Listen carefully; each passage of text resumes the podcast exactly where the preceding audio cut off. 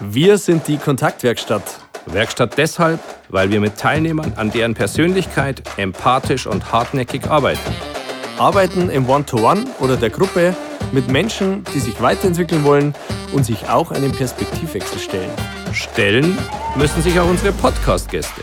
Unsere Podcast-Gäste haben entweder eine besondere Story zu erzählen oder sie blicken auf Themen unserer täglichen Arbeit aus einer ganz anderen Perspektive.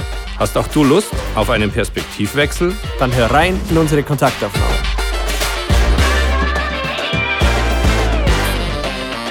Hallo, ihr da draußen, die uns wieder hören oder wieder sehen, zu einer neuen Folge unseres Podcasts der Kontaktaufnahmen.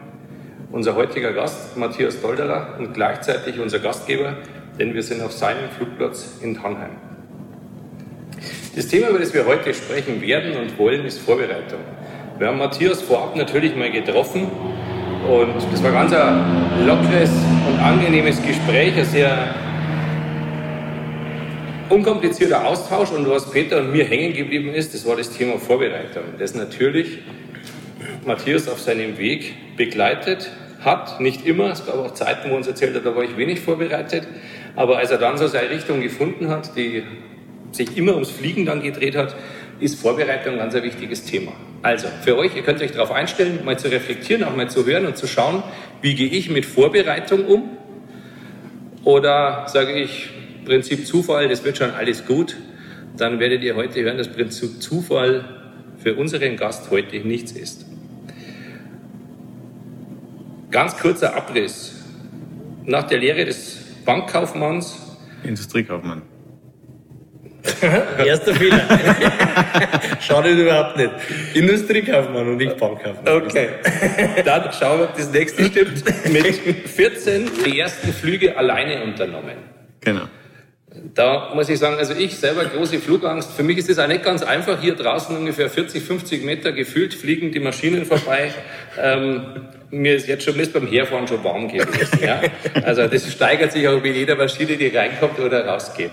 Wenn ich mir vorstelle, ähm, eine meiner beiden Mädels sagt, du mit 14, ich fliege jetzt mal.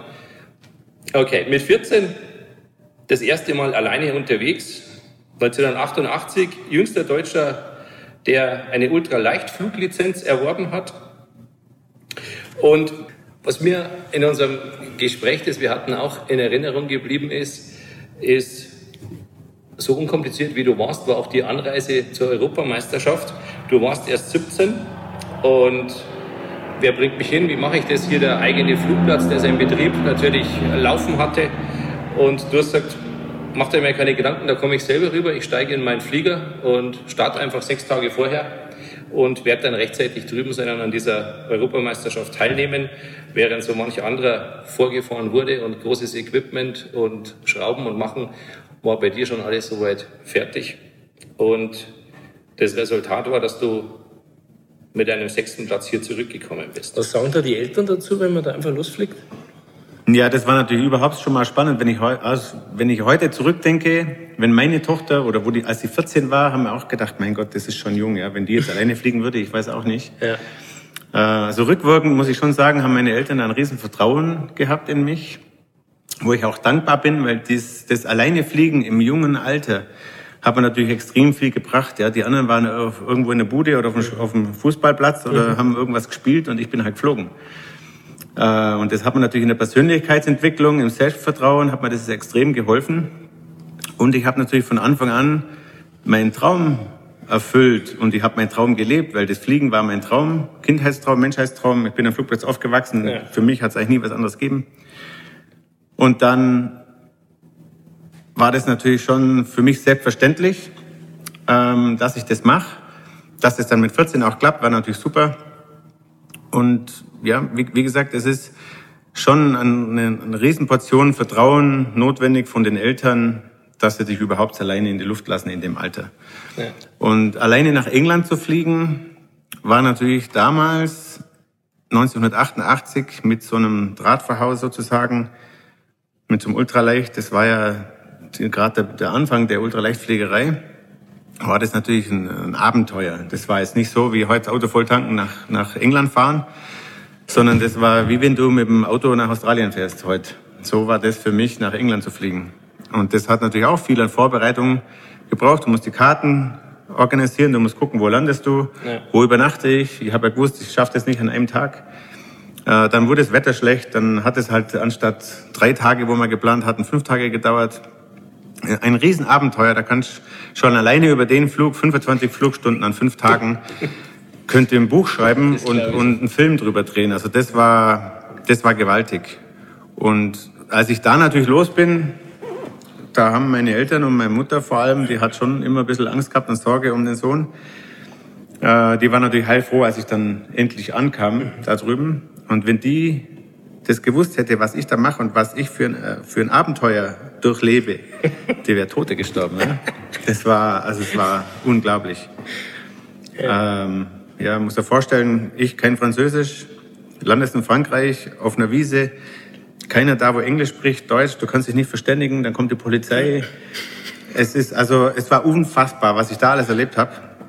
Und aber wiederum, das hat mir so viel mitgegeben an Selbstvertrauen und an fliegerischem Know-how und Erfahrung, das kannst du nicht kaufen. Ja. Und du musst Reisen unternehmen, auch, auch normale Reisen, wenn du tust, jetzt nicht nur unbedingt mit dem Flugzeug, sondern auch mit Fahrrad, mit, mit, mit, äh, mit der Bahn, mit was auch immer oder, oder zu Fuß. Du lernst einfach unglaublich viel. Du lernst dich mit Leuten auseinanderzusetzen.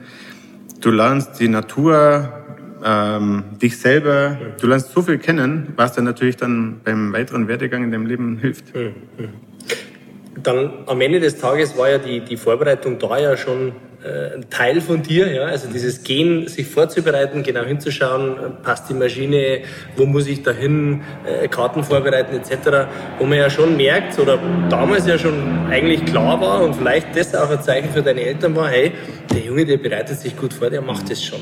Und was ja förderlich ist für ein Vertrauen, das man eingehen kann, oder? Genau, ich meine, ich bin ja, als ich 17 war, da war ich der jüngste Deutsche, der eine Ultraleichtflugzeuglizenz hatte oder UL-Lizenz. Äh, bin ich deutsche Meisterschaft geflogen, bin der Dritte geworden. Drum war ich auch zum Schluss in der Nationalmannschaft.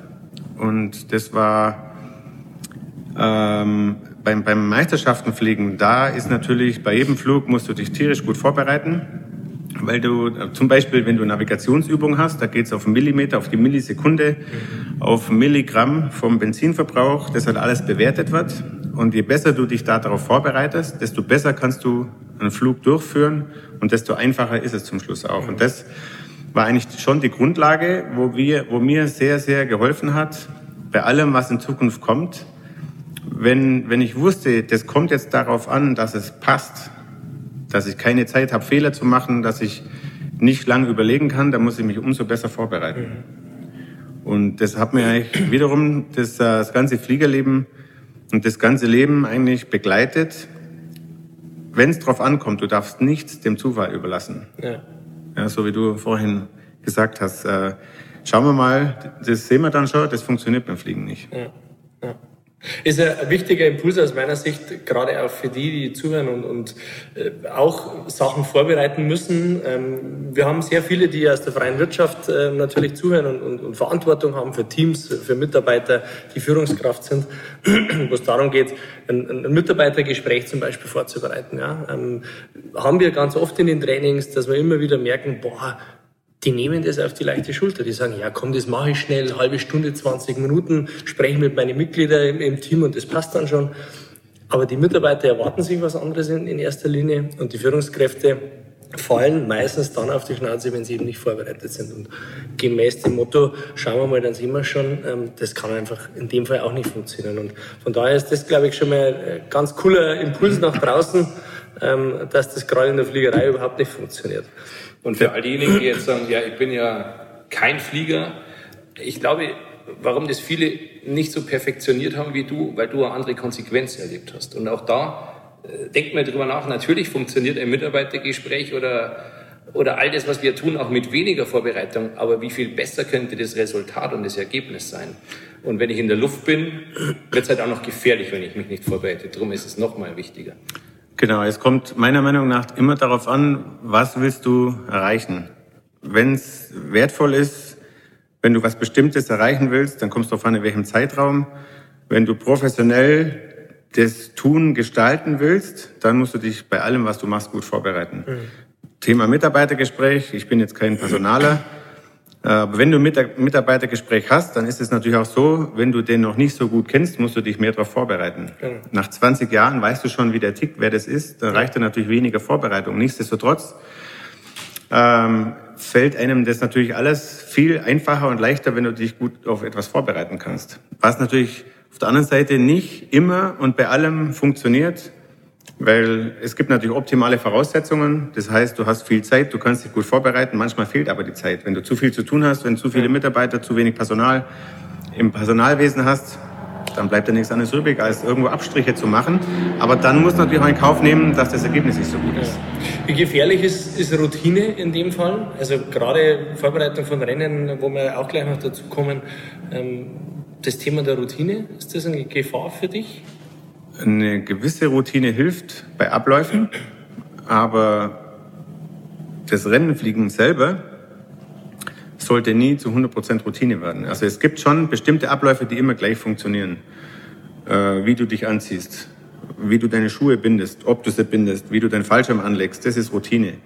Nichtsdestotrotz musst du halt gucken, dass du zusätzlich noch jemand hast, im besten Fall, also beim Rennenpflegen, weil da darfst du wirklich nichts, nichts, nichts dem Zufall überlassen. Da darfst du keine Fehler machen. Darum habe ich, wenn ich meinen Fallschirm anlege, da hast du zwei Schnallen, wo das Ding zumachen. Da schaut der Techniker immer noch drüben, mhm. drüber, dass, äh, dass ich gut angeschnallt bin im Fallschirm, dass meine Gurte dann zu sind, dass nichts verwickelt ist, dass nichts unangenehm ist, mhm. dass das Kabel vom Helm richtig sitzt, dass nichts im Flugzeug liegt, äh, dass Benzin, Öl, dass das einfach, dass, dass die ganze Technik passt da, ist, da ist sehr, sehr viel äh, im Hintergrund, was da gemacht werden muss, dass es, dass es reibungslos abläuft. Ähm, und da geschieht natürlich dann auch viel eben durch die Vorbereitung, durch die Vorbesprechung, durch die Briefings und auch die Briefings, die wir haben, ähm, passiert viel von dem, was wir an Durchführung beziehungsweise Kontrolle haben, lautlos. Mhm. Sprich, ich weiß, der guckt auf mich, mhm. gibt mir dann ein Zeichen oder ich schaue ihn an, dann weiß ich genau, was Sache ist. Mhm. Ähm, das erfordert natürlich, dass du viel Zeit mit demjenigen verbringst, auf den du vertraust, der dich unterstützt bzw. kontrolliert. Und vier Augen sehen immer mehr wie zwei. Ja. Ähm, da geht schon los, wenn wir zum Rennen kommen. Da hast du, da wird das Flugzeug zusammengebaut. Und das kann ein Techniker gar nicht alleine, sprich, der braucht immer irgendwo ein paar Hände, die, die ihm helfen. Und zum Schluss guckt nicht nur er den Flieger durch, sondern ich auch, wenn ich da bin und wenn ich nicht da bin, ein zweiter Techniker. Weil einfach um, um, ähm, ja, um Fehler zu vermeiden. Also unser, unsere ganz große Aufgabe ist Risikomanagement und das Risikomanagement ist meiner Meinung nach auch Vorbereitung und Planung. Ähm, ja, genau. Und also die Planung bei allem, was wir tun, von äh, vom Ticketbuchen zu, zu einem Rennen bis zum Durchführung vom Flug bis zur Heimreise, das ist alles durchgeplant. Und nichtsdestotrotz kann natürlich mal was nicht so gut laufen, wie es geplant ist, und dann muss man halt drüber sprechen. Drum gibt es natürlich äh, die Kommunikation im Team. Da gibt es natürlich wiederum die Möglichkeit, dass du mit einzelnen Leuten dich unterhältst, wo nicht das ganze Team angeht, ja, ja. oder dann auch mit dem ganzen Team, äh, dass offen kommuniziert wird, dass jeder weiß, dass jeder auf, auf dem gleichen Level ist vom Informationsstand ähm, ist meiner Meinung nach jetzt gerade bei einem kleinen Team äh, super wertvoll. Je größer das Team ist, desto komplizierter wird es natürlich. Ja. Wenn du mit jedem über alles sprechen willst, das geht ja. eigentlich dann gar nicht mehr. Ja. Absolut. Aber drum musst du natürlich das immer so gestalten, je nachdem, was du für ein, für ein Team hast, was du für ein Unternehmen hast, worauf es ankommt, dementsprechend muss es halt gestalten. Aber die, die Planung ist bei mir ganz, ganz oben und das wird nicht nur einmal auf den Zettel geschrieben, sondern dreimal. Ja. Also Planung, Planung, Planung. Ja, ja Entschuldigung. Kein Problem. Es gibt, wir lernen immer wieder Menschen kennen, die sagen, ah, ich tue mir mit Vertrauen unheimlich schwer. Ich mache es mhm. lieber selber oder ich tue mich einfach schwer mit Vertrauen. Jetzt ist dein Vertrauen ja, du hast es gerade beschrieben, sehr groß. Da schauen andere auf dich oder mit dir auf die Technik. Und du vertraust ja mehr oder weniger ein Stück weit da dein Leben mit an. Wenn da drei um dich rumschlampern, dann kann das ja wirklich gefährlich werden. Was braucht es für dich, um Vertrauen aufzubauen? Um Vertrauen aufzubauen, braucht es ähm, sozusagen die Bestätigung über einen gewissen Zeitraum der Fehlerlosigkeit. Dass du dann weißt, okay, ich kann dem vertrauen, es funktioniert. Mhm. Das kannst du nur über Erfahrung erlangen. Und dies, äh, das kannst du aber wiederum nur erreichen über Planung und Vorbesprechung. Weil der weiß gar nicht, wie das funktionieren muss, wenn ich ihm nicht sage, wie das sein muss. Ähm, Thema Vertrauen ist, ist gerade jetzt zum Beispiel beim Air Race so, dass wir als Piloten, wir fliegen in der Mitte, Mitte von der Stadt, zum Beispiel in Budapest über der Donau, uns wird von der Organisation, vom Air Race vertraut, dass wir kein Mist bauen. Wir müssen die, das Vertrauen, aber auch die Verantwortung wiederum ans Team abgeben, weil das Team ist verantwortlich, dass wir on time sind, dass die Technik funktioniert, dass ich funktioniere, dass jeder Einzelne im Team funktioniert, dass Kommunikation, Marketing, Sponsoring, Gästemanagement und so weiter, dass das alles läuft. Weil in dem Moment, wo ich ins Flugzeug steige, bin ich kein Teamchef mehr, sondern bin Pilot und bin dann zu 100 Prozent fokussiert auf das, was ich dann tue und versuche natürlich bestmöglichst keine Fehler zu machen, um der Verantwortung, die, die mir übertragen wird, gerecht zu werden. Und mein Team weiß es, dass wir als Piloten die Verantwortung tragen fürs Gesamtprojekt. Und jeder Einzelne im Team muss die Verantwortung tragen für das, was er tut. Mhm. Nur ist es natürlich so, wenn die einen Fehler machen, kann es mein Leben kosten, vielleicht auch andere Leben. Aber die sind sich natürlich dessen bewusst, was da für Konsequenzen hinten dran hängen und geben sich dementsprechend natürlich Mühe.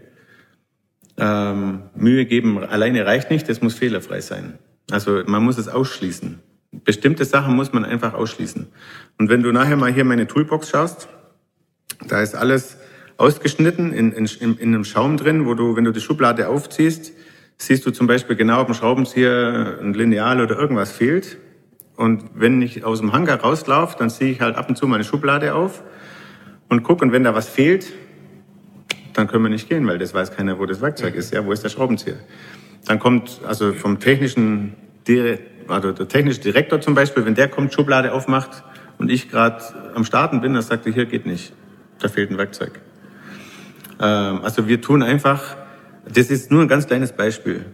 Dann ist äh, Benzin, du musst dein Benzin immer checken, dass da kein keine Verunreinigung drin ist, ähm, kein Wasser, dass, dass der Flieger eben von vorne bis hinten komplett passt. Und das ist eine ganze Kette, ähm, die durchlaufen werden muss bei so einem Rennen. Das, äh, das ist super komplex, da hängt super viel dran. Und jeder Einzelne in diesem gesamten Team, vom ganzen Management, von, von, von, der, von Bodenpersonal, von den Controllern, jeder Einzelne hat ein Stück Verantwortung. Mhm.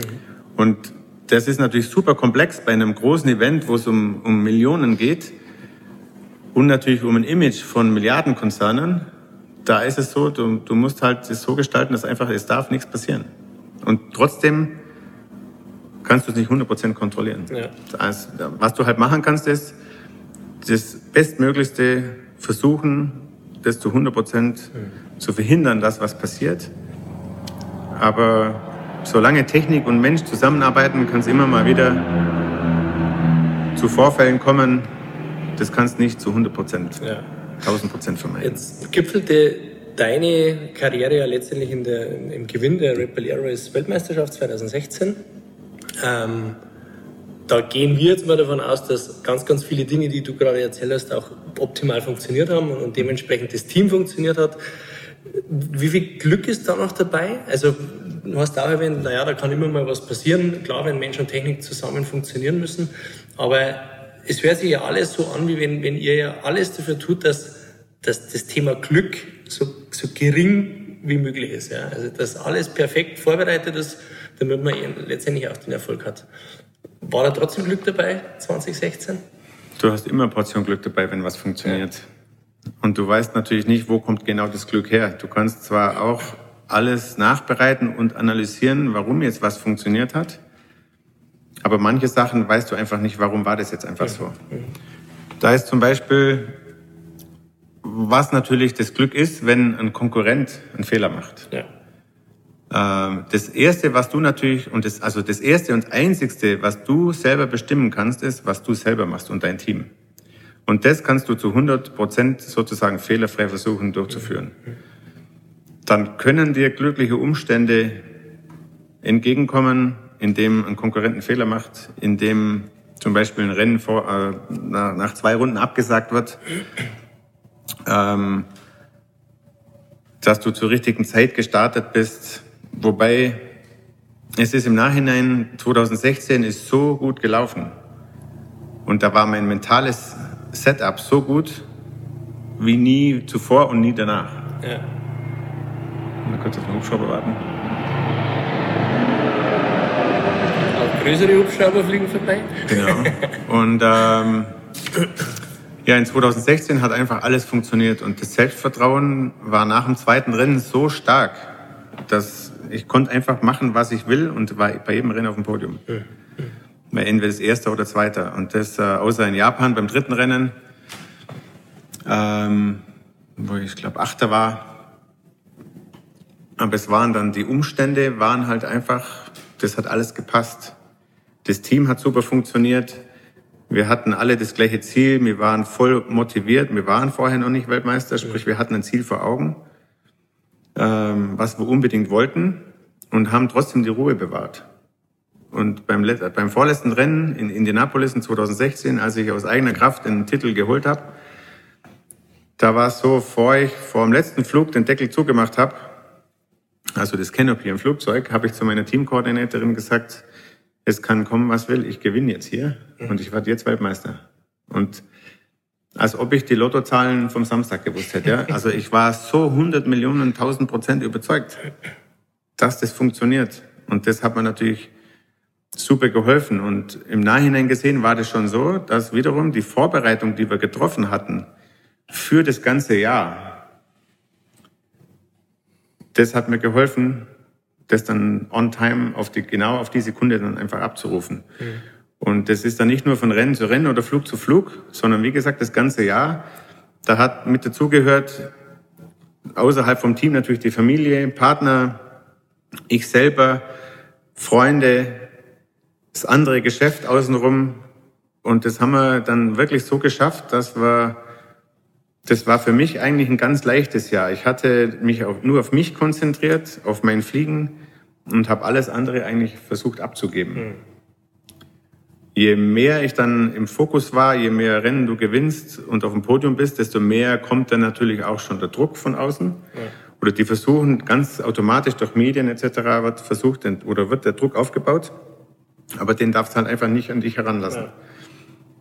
Und da war das Geheimnis, dass ich dann wirklich von Flug zu Flug gedacht habe und nicht von Tag zu, also nicht mal von Tag zu Tag, sondern nur von Flug zu Flug. Und für mich war immer nur hier und jetzt und jetzt das Beste machen und keinen Fehler machen. Das hört man so oft, dass wenn man über die mentale Stärke spricht und dann letztendlich auch mit Sportlern sich unterhält, die, die dann auch erfolgreich sind, ähm, dass dieser Fokus von, von, von Flug zu Flug, wie es jetzt bei dir ist, oder von Spiel zu Spiel, wie es beim Fußball ist, mhm. dass der so eminent wichtig ist, im Hier und Jetzt zu sein mhm. und das auch äh, ein Stück weit auch zu genießen. Ja? Mhm. Ähm, das, ich, ich, beschäftige mich da selber schon lange damit und, und habe auch in meiner Fußballerzeit, ich war jetzt nicht total erfolgreich, aber ich habe auch ein paar tolle Jahre gehabt und da hatte ich diese Phase auch, ja, wo, man, wo man sagt, hey, im Hier und Jetzt bin ich und ich denke von Training zu Training, ich denke von Spiel zu Spiel und, und da waren wir auch erfolgreich. Bloß dahinter zu steigen, was genau das Erfolgsrezept ist, das auch wirklich über die Jahre hinzukriegen. Mhm. Das ist das, wo ich immer noch, da bin ich ganz ehrlich, immer noch rätsle, ja, ja. Weil, es echt nicht einfach ist. Ja, das ist, es gibt einen Michael Schumacher, es gibt einen, einen Federer, es gibt einen Michael Johnson, es gibt ein paar Leute, die, es, gescha die es geschafft haben, die einfach Ausnahmen sind. Aber selbst da ist es so, dass einfach alles passen muss. Die hatten auch Glück, zur richtigen Zeit ja. am richtigen Ort zu sein. Wenn der Schumi einen Weber nicht gehabt hätte, wenn, wenn äh, der Federer mehr Verletzungen gehabt hätte, wenn Michael Johnson hier, wenn mit Chicago was nicht funktioniert hätte, ja, ja. dann wäre das alles anders verlaufen, hätte, hätte Fahrradkette. Also die hatten schon auch Glück, dass zur richtigen Zeit am richtigen Ort. Ich glaube, das brauchst du immer. Gerade auch, wenn du deine Karriere startest, als Berufsanfänger, das muss halt einfach Wenn du Glück hast, du uns richtige Ding reinrutscht zur richtigen Zeit, dann funktioniert's. Absolut. Und letztendlich auch die Disziplin zu haben, Tag für Tag, Woche zu Woche für Woche, ja. auch in der Vorbereitung, um wieder auf unser Thema auch zu kommen, dann nicht in, in, so eine klassische Routine zu verfallen. Eine Routine ist wichtig, aber immer auch fokussiert auch in der Vorbereitung zu sein und genau. zu sein. Und ein Tennisspieler, da ist auch so, der darf während seinem Match, nee, also wenn das um drei losgeht, darf der nicht an, 5, an 17 Uhr denken. Ja. Sondern der muss von Punkt zu Punkt. Drum, drum ist auch egal, ob der 40 zu 0 führt mhm. oder 30 zu 40 zurückliegt. Das geht nur jetzt das Spiel. Und das ist natürlich die Frage, wie schaffen das Leute? Und da gibt es natürlich Leute, die können das und die anderen können es nicht. Ja. Und ich glaube, du brauchst schon ein gewisses Talent, eine Begabung. Und das muss irgendwo der liebe Gott oder das Universum muss dir das einfach geben. Irgendeiner muss dir geben. Dass, dass du das kannst, ja. Und du, es, es, es gibt, wie, wie schafft es jemand, so viele Tore zu schießen wie ein Ronaldo oder Messi? Das ist einfach, die haben einfach diesen begnadet. Und da kannst du eigentlich nichts, klar, die, die ackern wie die Sau, die haben Talent. Aber, aber die wollen auch zu jeder Sekunde, die ja. haben so einen Drang und so einen Willen, dass sie das wollen. Und diesen Willen und diesen Drang, den musst du natürlich durchziehen. Und das erfordert wiederum auch, dass du zum, zu einem guten Teil Egoist bist. Ja, ich wollte gerade, ich wollte die ganze Zeit schon fragen, hat das nicht was mit Nein sagen zu tun? Du musst Nein sagen zu vielen. Weil ich glaube, ganz viele lassen sich zu leicht ablenken und sagen, wenn ich da nicht dabei bin, dann sinkt mein Ansehen oder dann mögen mich die nicht mehr, je nachdem, in welcher Altersgruppe man da unterwegs ist. Oder es bestehen ja so viele Verlockungen, da mal früher mit dem Training aufhören, da mal vielleicht was tun, was nicht dem Ziel einfach entspricht und weil unser Angebot ringsum ja so groß ist. Mhm. Kannst du gut Nein sagen? Ist nicht ganz einfach, gebe ich dir zu 100% recht. Aber ich habe es auch gelernt, Nein zu sagen. Und je nachdem, was du machst, ist es auch wichtig, dass die Leute, die um und für dich sind, dass die auch Nein sagen. Dass die dich unterstützen beim Nein sagen. Ähm, du, es ist natürlich immer darauf an, was, das ist, das ist ganz komplex, das Nein sagen. Natürlich ist einfach Nein zu sagen. Du kannst mal einen Tag lang zu allem Nein sagen und du kannst einen ganzen Tag lang zu allem Ja sagen. Es gibt auch Filme drüber, ja, der Ja-Sager. ähm, aber das Nein, das, das Nein sagen, du musst du musst zu vielem Nein sagen. Du musst, also 2016 habe ich Nein gesagt zu allem, was ich nicht wollte. Wenn ich keine Lust gehabt habe auf Essen, auf Spazieren gehen, auf sonst irgendwas, habe ich Nein gesagt. Weil ich gewusst habe, es war das ganze Jahr, es war nur ein Ziel, Red Bull Ares Weltmeisterschaft. Und das kannst du eine gewisse Zeit durchziehen. Und manche Freunde oder Familie, die, die haben dann irgendwann ein Problem damit. Oder das Team. Ja. Und da brauchst du wiederum das Glück, dass die richtigen Leute da sind, Quäntchen Glück. Ja. Wenn da einer aus der, aus der Reihe tanzt, gerade bei einem kleinen Team, dann wird es schwierig. Absolut. Ähm, und das auf Dauer, wie gesagt, auf Dauer Nein zu sagen, du musst dann schon vielleicht auch mal Kompromisse machen, aber die Kompromisse müssen eigentlich immer so ausfallen, dass du trotzdem noch das, das bekommst, was du willst. Ja. Fällt es dir dann leicht, Nein zu sagen? Das Nein sagen, das ist gar nicht so einfach. Aber wenn du den Fokus hast auf das, was du erreichen willst und die Ziele setzt, dann musst du Nein sagen. Da musst du Nein sagen zu vielen Sachen, äh, weil es muss alles so funktionieren, wie du dir das vorstellst, beziehungsweise wie du das planst. Und das Nein sagen musst du auch lernen. Das, da brauchst du Erfahrung dazu. Und das musst du einfach irgendwann mal probieren. Und da müssen natürlich alle mitziehen. Beim Rennen zum Beispiel, in 2016, da war es halt so, da haben wir uns zu 100.000 Prozent das Ziel gesetzt. Wir wollen Red Bull, Red Bull Airways Weltmeister werden. Und nicht nur ich, sondern auch das Team. Und die Familie, die Freunde, da waren alle mit dabei. Und die haben gewusst, jetzt dieses Jahr, das muss alles so laufen, wie wir uns das vorbereitet oder wie wir es geplant haben. Und ja, dann, dann musst du Nein sagen das fällt nicht immer einfach, weil du brauchst eine gewisse ja, oder einen gewissen Egoismus, den musst du bilden, den musst du, den musst du auch gnadenlos durchziehen. Ja. Ansonsten funktioniert es nicht. Und das ist eigentlich bei jedem Flug, beim Fliegen gibt es einen Spruch ANC, Aviate, Navigate, Communicate. Mhm. Zuerst musst du aviaten, also das Flugzeug fliegen, dann navigaten, navigieren, damit du weißt, wo du bist, wo das Flugzeug hinfliegt wie du zum Ziel kommst und dann erst kommunizierst du. Mhm. Und das ist auch so, du bist da Egoist, du musst im Flugzeug Egoist sein, weil du hast keine zweite Chance. Mhm. Gerade im Rennen, wenn du Rennen fliegst, du hast, du hast eine Minute im Rennkurs, die kannst du nicht, du kannst nicht sagen, ich höre jetzt auf und fange wieder an. Time out, das gibt's nicht. Und da musst du zu viel Nein sagen. Ich muss zum Beispiel Nein sagen zu Medienterminen, zu Sponsorenanfragen, zu, zu irgendwelchen Terminen, die, die im Weg umgehen, zu Abendessen, zum Kino. Ja was auch immer nicht in deinen Plan passt, musst du einfach absagen. Und das stelle ich mir als die, mit die größte Herausforderung vor, wenn man angewiesen ist auf ein, auf ein Umfeld, das da mitmacht. Und, und, da gehört ja Familie genauso dazu. Und, und, wenn man Nein sagt, ist man ja ganz schnell auf dieser persönlichen Ebene, wo halt der Gegenüber durchaus mal das Problem hat zu sagen, hey, warum sagst du jetzt Nein, es trifft mich, es tut mir weh. Du brauchst die Leute aber, damit du erfolgreich bist. Also diese gegenseitige Abhängigkeit, ist ja gegeben. Genau.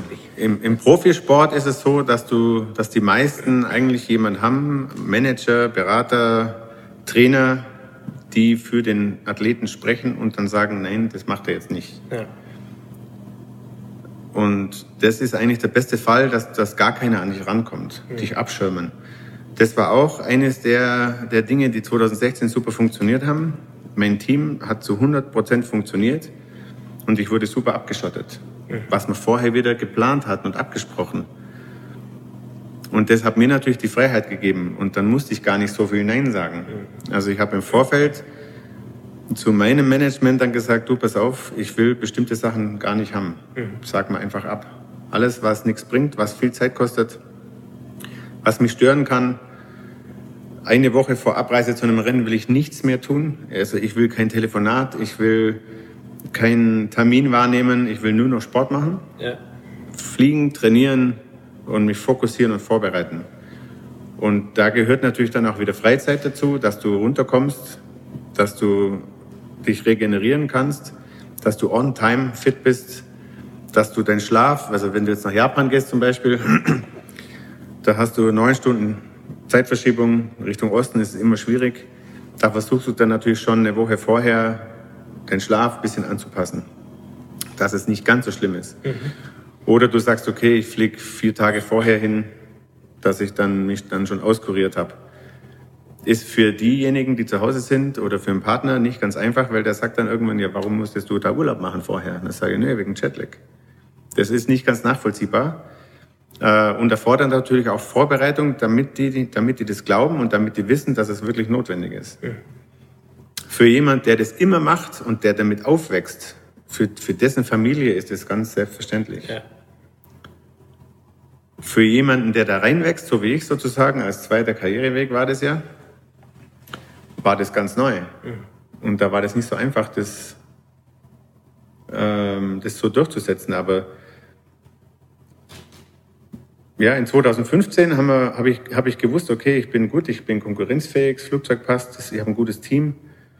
Und das Einzige, was gefehlt hat, war tatsächlich 100% das Ziel zu setzen, Airways Weltmeister zu werden.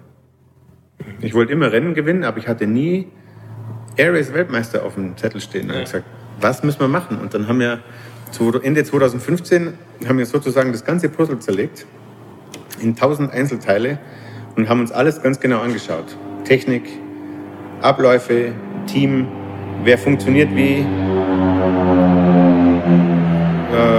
was essen wir, wo essen wir, wer zahlt was, dass es keine Streitereien gibt, kein Gemecker, es muss einfach alles ganz smooth laufen.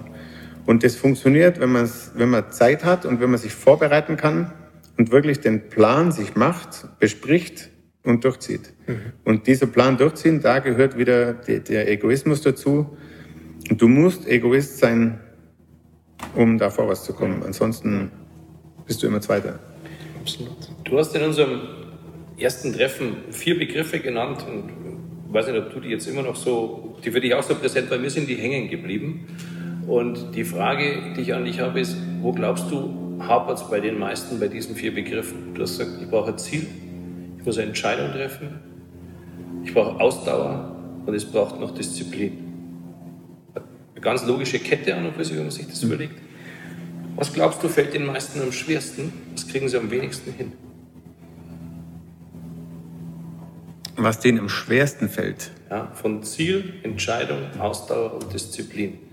Warum scheitern manche oder haben nicht den Erfolg, den sie haben könnten? Welcher Baustein fehlt? Der Wille. Wenn du, du willst, du musst es unbedingt wollen. Und wenn du, also ich habe die Erfahrung gemacht. Das wäre schon das Ziel dann, oder? Von diesen vier Begriffen. Das klare das, Ziel fehlt. Genau, also der Wille ist sozusagen das Ziel. Ja, und also du musst dir das Ziel setzen. Und erst wenn du dir ein Ziel setzt, kannst du es eigentlich auch erreichen. Ansonsten ist es nur darauf hinarbeiten, auf irgendwas, wo du gar nicht erreichen wirst. Du musst dir 100% ein Ziel setzen. Wenn du sagst, du gehst spazieren, dann kannst du schon spazieren gehen, aber du kommst nirgends an, außer wieder zu Hause.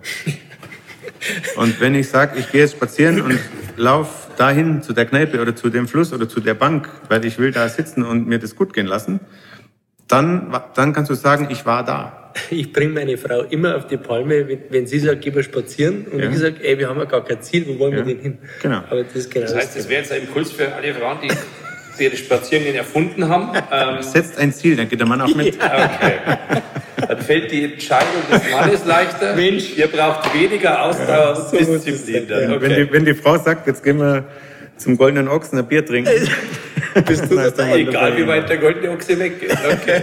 Ja. Ich das System verstanden. Na, es, ja, es, es, ist in der Tat, also wenn man, wenn man, wenn man das Leben Revue passieren lässt oder auch nur einen Arbeitsalltag, wenn du dir ein Ziel setzt und nur dann kannst du es erreichen. Weil ich brauche gar nicht zur Arbeit gehen, wenn ich nicht weiß, was ich erreichen will.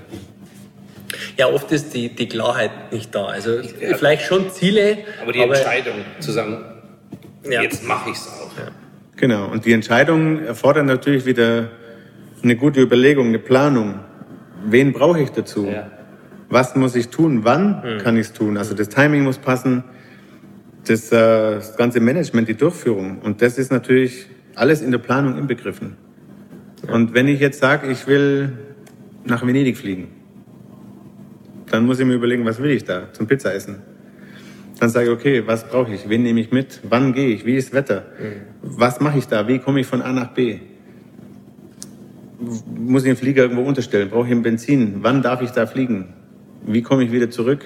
Wann will ich wieder zurück? Das muss ich vorher, mhm. muss ich mir das alles überlegen. Absolut. Wir haben in den letzten Tagen auch einen Podcast äh, mit Sebastian Kneißl äh, gehabt, ähm, Mentaltrainer im Fußball, ähm, ehemaliger Fußballprofi, der und da, sind wir, also da ging es generell um das Thema Niederlagenstabilität. Das war das Thema wie hier Vorbereitung. Aber wir kamen auch auf das Thema Vorbereitung. Und der sagt auch zu uns, hey, Vorbereitung ist wichtig, aber genauso wichtig ist Nachbereitung. Mhm. Wie war das bei dir? Auch ein sehr großer Bestandteil. Du hast prinzipiell mal bei jedem Flug hast du eine Vorbereitung, eine Durchführung und eine Nachbereitung. Sprich, du schaust, hat es, also wenn du jetzt normal von A nach B fliegst, guckst du, hat es gepasst, was ich berechnet habe? Mhm. Habe ich den Sprit verbraucht? Kann ich damit zufrieden sein? Bei einem Rennen, beim Air Race ist so, dass wir jeden Tag eine Nachbereitung hatten im Team, dass wir, also wir haben eine Vorbereitung, so, also ein Briefing morgens, beziehungsweise vor wir überhaupt zum Rennen losfliegen, haben wir schon Briefings mhm. und Besprechungen, wo wir ganz genau festlegen, wie machen wir was, wann mhm. und wo und wer. Dann sind wir dort vor Ort beim Rennen und haben morgens Besprechungen und sagen, das liegt auf dem Plan. Das ist unser Zeitplan, der minutiös durchgeplant ist und die Aufgaben verteilt. Und dann geht jeder, macht jeder sein Ding, kann sozusagen ohne Worte muss das stattfinden können. Und je weniger wir reden müssen miteinander, desto besser funktioniert's, weil desto besser ist vorbereitet. Dann ist es am Arbeits, am Ende des Arbeitstags sozusagen, vom Renntag oder vom Training, wird nachbesprochen, was hat funktioniert, was hat nicht funktioniert, was können wir besser machen, was ist dazwischen gekommen, haben wir unser Ziel erreicht ähm, und was machen wir morgen anders oder wie machen wir es anders, wann treffen wir uns und so weiter. Ähm, das Wichtigste natürlich für mich als Pilot ist die Nachbereitung zusammen mit dem Dateningenieur, damit ich den Flug oder die Flüge im Millisekundenbereich nachbereite und gucke, wo, war, wo bin ich wie geflogen, was hätte ich wo noch besser machen können. Wenn der dann natürlich zum Schluss sagt, es war perfekt, besser geht's nicht, dann hast du das Ziel erreicht. Ja. was natürlich selten der Fall ist, weil es gibt immer irgendwo noch irgendwas zu verbessern. Aber manche Flüge sind wirklich so gelungen, dass der gesagt hat, du, guck das einfach nochmal an, genau so, nichts nichts anders machen. Und bei dem Sport, den wir machen im Air Race, ist so, dass du kannst keine zwei Flüge miteinander vergleichen, weil jedes Mal das Wetter anders ist. Mhm. Der Wind anders, die Temperatur, die Stimmung, der Müdigkeitslevel mhm. ist jedes Mal anders. Du kannst nur, also Anker setzen sozusagen, das, was jetzt wirklich gut funktioniert hat, das musst du dir einprägen. Wie war ich drauf? Ja. Und das kannst du versuchen, einfach zu wiederholen. Ja, ja. Also der Impuls der Nachbereitung, auch den möchte man mit nach draußen geben, weil auch das kann man super gut transferieren in den Berufsalltag. Wenn ich heute halt Führungskraft bin oder Fachkraft bin und ein Gespräch habe, bleiben wir beim Mitarbeitergespräch und bereite es nicht nach und überlegen mir nicht, hey, was habe ich denn da gut gemacht in dem Gespräch und vielleicht auch nicht, wird das nächste wahrscheinlich viel besser laufen. Und äh, man erarbeitet sich ja das Potenzial in der Nachbereitung, was man besser machen kann und das kann nie schaden. Absolut. Und das ist da auch so. Also du musst ja Mitarbeiter, bei mir waren es jetzt im Team zwischen drei und sechs Mitarbeiter, wo immer dabei waren. Im ganz großen Areas-Team bis zu 1500.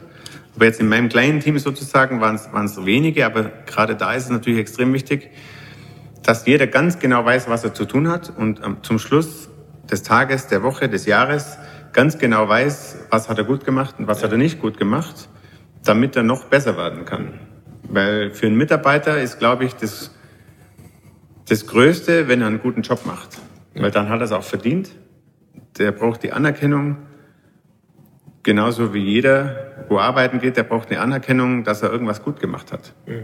Und am besten ist natürlich, wenn er alles gut gemacht hat und das alles gut funktioniert hat. Ja. Ähm, das ist natürlich sehr tiefgründig. Da kannst du sagen, das Leben ist kurz, aber wir müssen jeden Tag so leben, als ob es der letzte wäre, mhm. wenn man weiß nie, wann es zu Ende ist. Und wenn ich es schaffe, jeden Tag der Arbeit so zu gestalten, dass jeder glücklich nach Hause geht und ein Erfolgserlebnis hat, ist natürlich das Geiste für einen Chef, weil der sagt, mein, meine Mitarbeiter sind zufrieden, ich bin ja. auch zufrieden. Ja.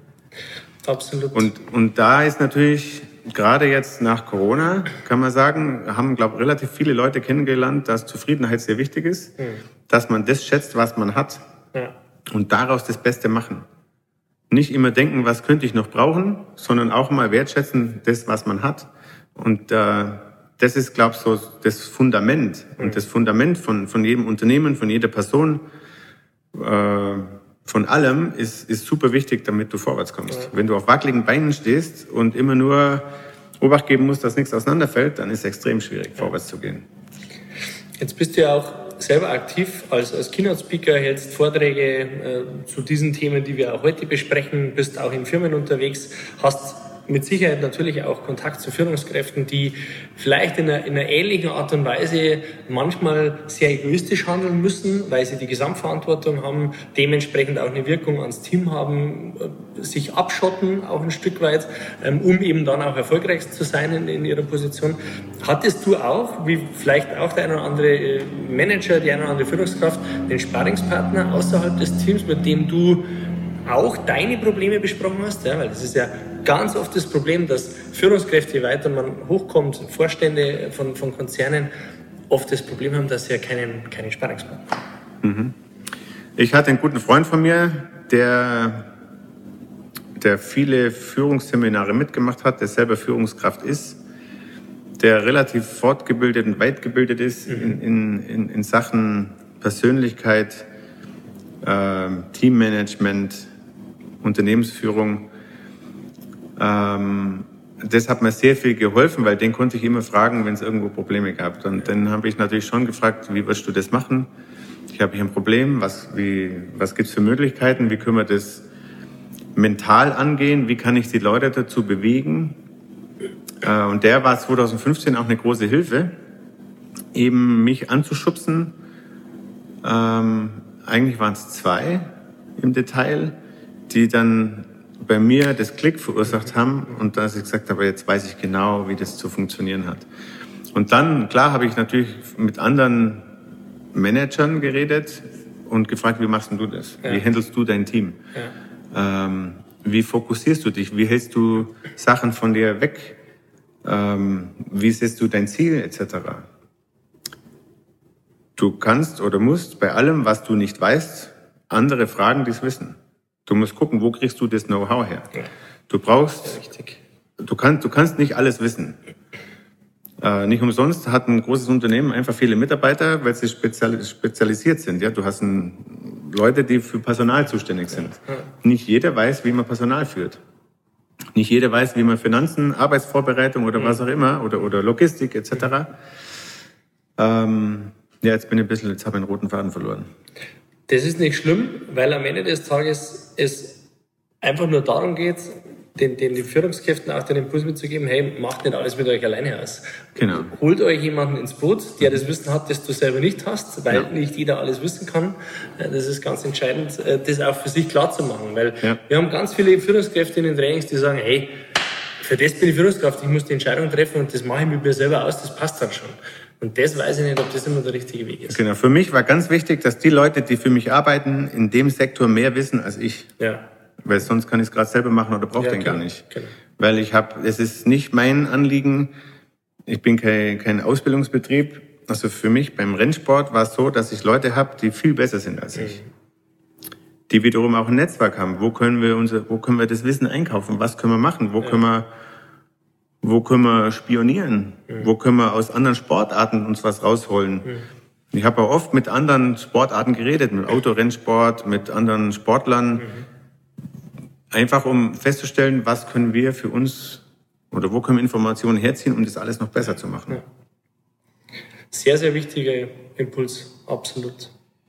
Und, und dann, was, was, äh, was für mich mental wichtig war, wenn ich gewusst habe, das sind Leute, die es besser wissen wie ich, da kann ich selber noch lernen davon.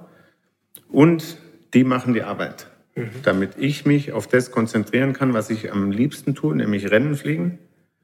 Und da brauchst du 100% einen freien Kopf und du musst dich zu 1000% aufs Jetzt und hier auf die Millisekunde genau ja. jetzt fokussieren. Alles, was hinter mir ist im Rennkurs, mhm. ist Geschichte. Ja. Es ist nur vor mir und es ist, du hast ein peripheres Blickfeld, du kannst noch links und rechts ein bisschen gucken, du kannst auch deine Augen trainieren sozusagen, mhm. Um deine Umgebung wahrzunehmen. Das ist als Führungskraft das machen, glaubt, das ist ganz normal, aber du kannst das natürlich auch trainieren. Schon alleine, was kann ich wahrnehmen? Wo, wo sind die Augen? Mhm. Wie weit kann ich nach hinten gucken? Und je mehr ich wahrnehmen kann, desto mehr kann mich natürlich ablenken. Aber desto mehr Feingefühl kann ich entwickeln. Mhm. Aber alles, was da hinten ist, interessiert mich nicht, weil da ist vorne und da geht's hin. Mhm. Ähm, und dann, wenn es drauf ankommt, musst du natürlich die Klappen zumachen und dann ist nur noch das vor mir. Wenn wir zum Beispiel wiederum mitten in Budapest oder San Diego oder New York fliegen. Ich kann dir zum Schluss nicht sagen, in welcher Stadt bin ich geflogen, wie viele Zuschauer waren da. Ich weiß nichts. Ich sehe nur meine Pylons und meinen Rennkurs. Also während dem Rennen, es kann kommen, was will, außer wenn jetzt irgendwo im Rennkurs was ja. ist, das ja. nehme ich schon wahr.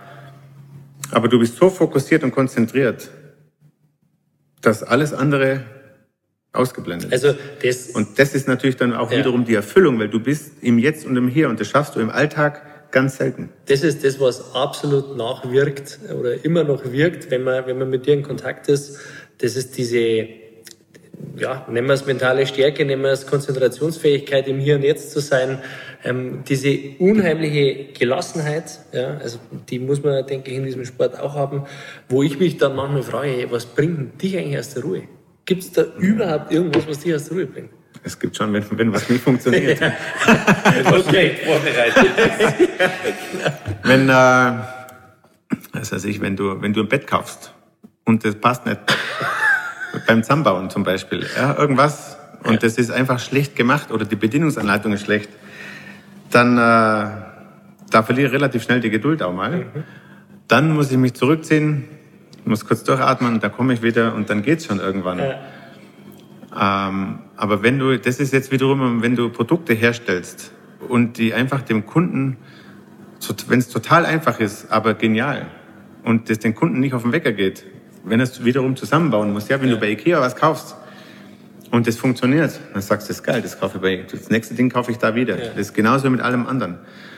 Und das ist eigentlich total simple, simples Mindset der, der Bevölkerung und sollte auch natürlich für jeden, der irgendwas herstellt oder vertreibt, wenn der ein Produkt hat, das einfach funktioniert und der die Leute nicht verarscht, dann kannst du nur gewinnen. Ja, aber jetzt nochmal nachgehakt, wenn, wenn du jetzt dich aufregst, gell? das ja. würde mich halt einfach interessieren, ähm, und du gehst dann weg, ja? was passiert da? Also es reißt dich innerlich oder schmeißt du was gegen die Wand oder, oder wie, wie Ja, kommst ich, du da kann, runter? ich kann schon mal was wegschmeißen, aber dann laufe ich weg und mache was anderes und vergesst es dann komplett. Okay, also Fokus auf was anderes. Ein anderes Hier und Jetzt Genau, sozusagen schaffen. komplett abschalten.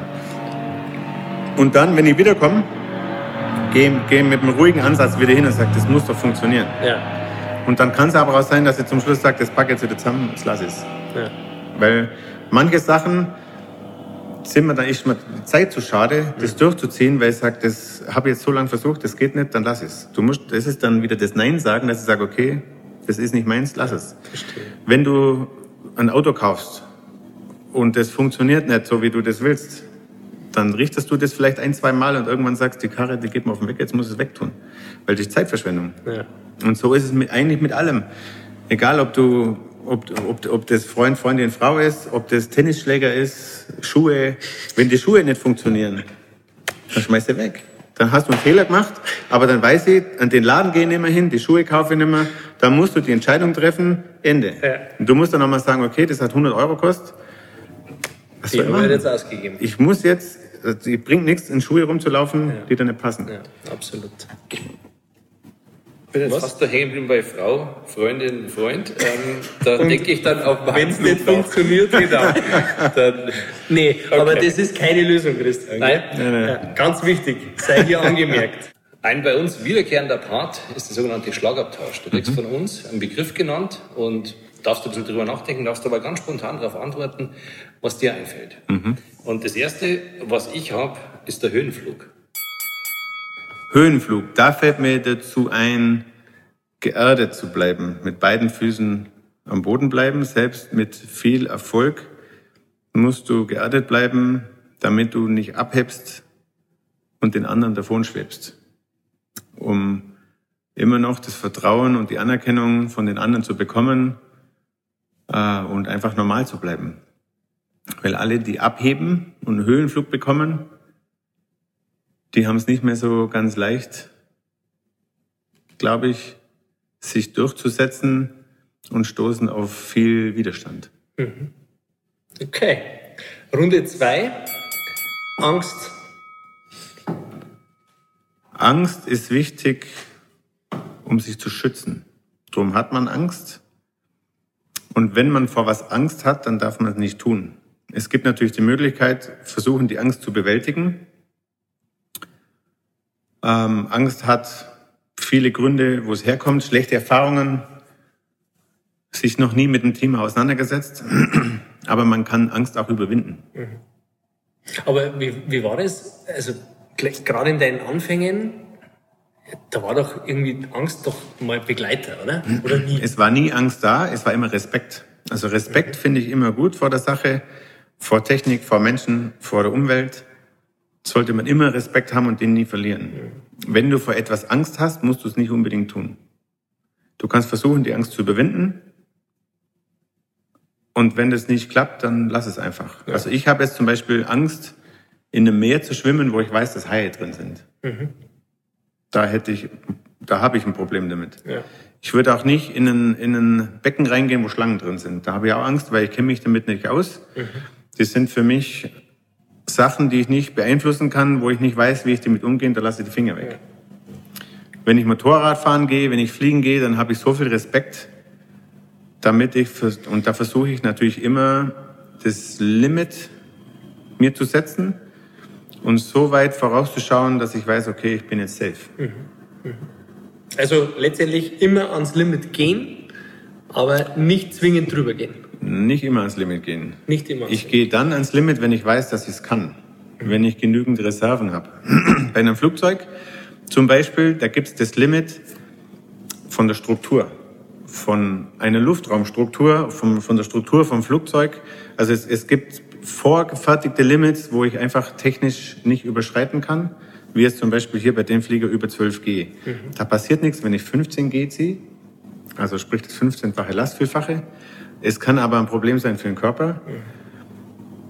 Und es ist einfach die, die Technik, wo nachgewiesen ist, dass es bis 12G kein Problem ist. Ähm, wenn ich weiß, das Limit ist der Boden beim Fliegen, dann muss ich natürlich Reserve lassen. Da muss ich mir vorher überlegen, wie näher ich mich den Boden an, damit es gut geht. Und du kannst den tiefen Weltrekord kannst du nicht brechen. Das ist nämlich der Impact. Und das ist der Respekt. Du brauchst den Respekt vor der Sache, vor dem Menschen, vor der Technik und vor dir selber. Ja. Ja. Und das ist bei jedem Business auch. Du brauchst, du darfst keine, also du darfst schon Angst haben. Und wenn du Angst hast, ist es eine Warnung, eine innerliche Warnung, die, die dir sagt, jetzt musst du aber aufpassen, mhm. mhm. weil sonst passiert was. Ja. Wenn du gar keine Angst hast im Business, kannst natürlich, dann ist alles 50-50. Dann kann es sein, es funktioniert, kann aber auch sein, es geht komplett schief. Ja. Wenn du genügend Respekt hast, dann bist du vorsichtiger. Mhm. Dann grenzt du die Gefahr ein. Mhm. Mhm. Okay. Dann Runde 3. Es gibt keinen Rekord beim, wie hast du gesagt, beim es gibt keinen tiefen, also kein tiefen kein Rekord, ja genau. Tiefen okay. Rekord ich glaube, passt bei mein drittes und letztes Schlagwort ist der Sturzflug. Der Sturzflug macht Spaß. das sieht man in deinen Videos. Der Sturzflug, also im Flugzeug macht der Sturzflug Spaß, sprich, das ist einfach eine Sinkrechte von oben nach unten. Und nur im Flugzeug, wenn du auch genügend Höhe hast, wieder abzufangen, dann macht es echt Spaß. Weil wenn da was runtergeht, geht es auch wieder hoch. Ich kann das, wenn ich selber beeinflussen kann im Flugzeug, macht der Sturzflug super Spaß. Ähm, wenn es natürlich geschäftlich ein Sturzflug ist oder karrieretechnisch, dann ist es eine Katastrophe. Dann musst du natürlich wissen, wie beim Flugzeug auch, wann muss ich ziehen am Steuerknüppel, an meinen Instrumenten, die ich zur Verfügung habe, um eine Katastrophe zu vermeiden. Und wenn ich gar nicht mehr weiß, wie es funktioniert, kann ich aus dem Flugzeug mit dem Fallschirm rausspringen. Das kannst du theoretisch, du musst dir dann überlegen, in welcher Höhe steige ich aus, damit ich noch mit Fallschirm sicher am Boden ankomme und ich überlebe. Und beim Business ist es genauso. Ja? Wenn du 10.000 Euro in Aktien hast und das crasht, dann kannst du sagen, interessiert mich nicht, mhm. die Kohle brauche ich nicht. Oder ich sage bei 5.000, ich verkaufe, weil die 5.000 will ich noch retten. Ja. Wenn ich mich nicht damit auskenne, hast du keine Angst gehabt und keinen Respekt. Mhm. Ähm, ja, zum Thema Sturzflug kann man, kann man natürlich viel sagen. Äh, der Sturzflug, um zum Sturzflug zu kommen, musst du zuerst einmal hoch, damit du runter kannst. Zum Thema Weltmeisterschaft, da war es auch so. Ich war Weltmeister und wenn du ganz oben bist am Berg, gibt es eigentlich nur mehr eine Richtung. Das geht automatisch runter. Du kannst natürlich dann gucken, dass du oben bleibst. Das ist das Schwierigste. Ja. Und wenn es mal runtergeht und du hast Schwung am Runtergehen, das ist äh, zum Beispiel wenn du in Strudel kommst im Wasser, ist es viel schwieriger, aus dem Strudel wieder rauszukommen, der dich nach unten zieht, wie in der Strömung zu schwimmen. Mhm. Das natürlich in die freie Wirtschaft oder in den Alltag. Das ist schwierig. Ist, ist schwierig. Man kann das, man kann sich nur vorstellen und man braucht wiederum den Mut, um Nein zu sagen. Ja. Vor allem, also das ist ja dann eigentlich dann Thema für unseren zweiten Podcast, den wir irgendwann mal machen. Ähm, die Kunst nämlich da oben zu bleiben. Das ist ja das, was eigentlich ja alle wollen. Ja. Und was aber so unheimlich schwer ist, wo es ja auch ein paar Beispiele gibt, die das ganz, ganz gut hinkriegen. Ja, also ich nehme jetzt mal den FC Bayern mhm. äh, im Fußball, die das relativ gut und konstant hinbekommen. Und diese Formel rauszufinden, wie man das hinkriegt, das ist eigentlich einen eigenen Podcast wert, weil da muss man vielleicht ein bisschen philosophisch rangehen an das Ganze und mal da schauen. Da lang drüber reden. da kann man ganz lang, lang drüber reden. Ja. Und ich habe das dritte Thema, das ist der Fallschirm. Da sage ich was, wenn ich mich bedanke und verabschiede. Fand ich ganz spannend. Ja, wir sind eh schon ziemlich am Ende angelangt. Ähm, letztendlich war hier in diesem Podcast so viel Input ähm, und, und, und Themen, die man, die man für sich selber mitnehmen kann, wo man integrieren kann, auch in sein eigenes Leben, ja, in, in sein Privatleben, in sein Berufsleben, ähm, dass es gar nicht so einfach ist, das alles zusammenzufassen. Mir ist aber eine Sache echt hängen geblieben, ähm, weil du gesagt hast, hey, dieser Egoismus, der ist einfach echt notwendig, um, um erfolgreich zu sein. Ja? Als, als Sportler, als Extremsportler, als Führungskraft, wie auch immer. Und den Impuls, den würde ich ganz gern echt nochmal verstärken, auch nach draußen, weil ich glaube, viele auch Scheu davor haben, egoistisch zu sein, weil sie vom Mindset her anders sind. Die sagen, hey, ich will ein gutes Umfeld, ich bin ein Harmoniemensch, ich will nicht egoistisch sein, aber sie kommen zwangsläufig in die Bredouille, wenn sie Erfolg haben wollen, die Menschen, dann müssen sie ein Stück weit äh, irgendwie egoistisch sein. Und ähm, das mal für sich mal nochmal klar zu machen, wie, wie egoistisch bin ich eigentlich in meinem Leben und, und wann bin ich es und, und wer reagiert wie auf meinen Egoismus, das ist, glaube ich, ein ganz, ganz wichtiger Impuls von heute, ähm, weil man die Gedanken sich viel zu selten macht. Und danke für diesen Impuls. Ja. Was aber wichtig ist für die, die uns hören und sehen, Kontaktwerkstatt, wir reden immer von einem guten Kontakt. Es ist nicht der Egoismus gemeint, der auf den eigenen Vorteil zum Nachteil des anderen äh, ausgerichtet ist oder der einen schlechten, unschönen Umgang mit anderen hervorruft, sondern das ist der Egoismus, wo ich Ego an mich denke äh, und, und das Ziel, das ich habe, in den Vordergrund rücke und mich dementsprechend ja. ausrichte. Absolut. Also genau. jetzt nicht äh, mit dem Knüppel rumlaufen und sagen, die drei haben ja gesagt, Egoismus ist viel zu wenig verbreitet in diesem Land.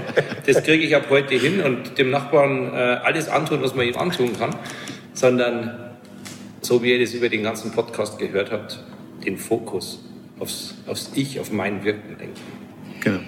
Ich möchte an der Stelle Danke sagen. Danke, dass wir bei dir sein durften. In Schön, dass ihr da wart. Heiligen Halle, würde ich mal sagen.